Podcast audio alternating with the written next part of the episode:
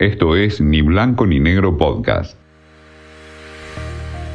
Watchers, qué ver y dónde encontrarlo, con Candy Martin. Una potente película se sumó a la oferta de Amazon Prime Video. Se trata de The Assistant.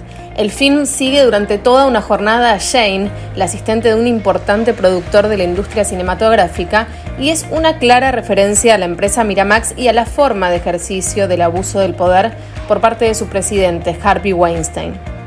Shane atiende llamadas telefónicas, cronometra su agenda, recibe pedidos, organiza itinerarios ajenos.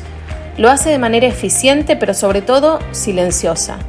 Está en convivencia con otros dos asistentes, varones ambos, que ya conocen los vaivenes de la tarea y los secretos para poder sobrevivir al final del día.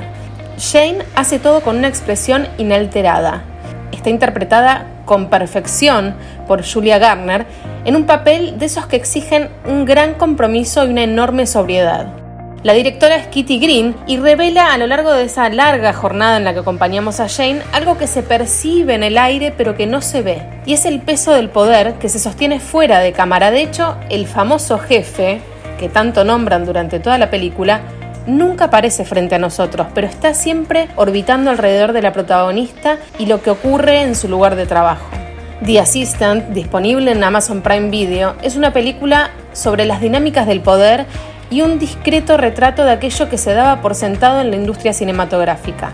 Se suma así a películas como Bombshell o series como The Morning Show, donde se abordaron los abusos y las denuncias en el ámbito periodístico y también cinematográfico estadounidense, que luego devino en la consigna Me Too.